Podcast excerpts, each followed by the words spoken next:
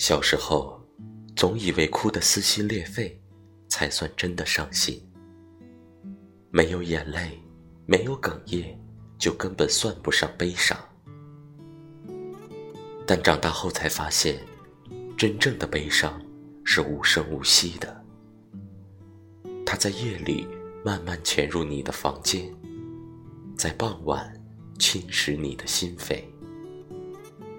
你默默地凝视天花板，说不出一句话来，只能陷入记忆的漩涡，直到黎明的来临。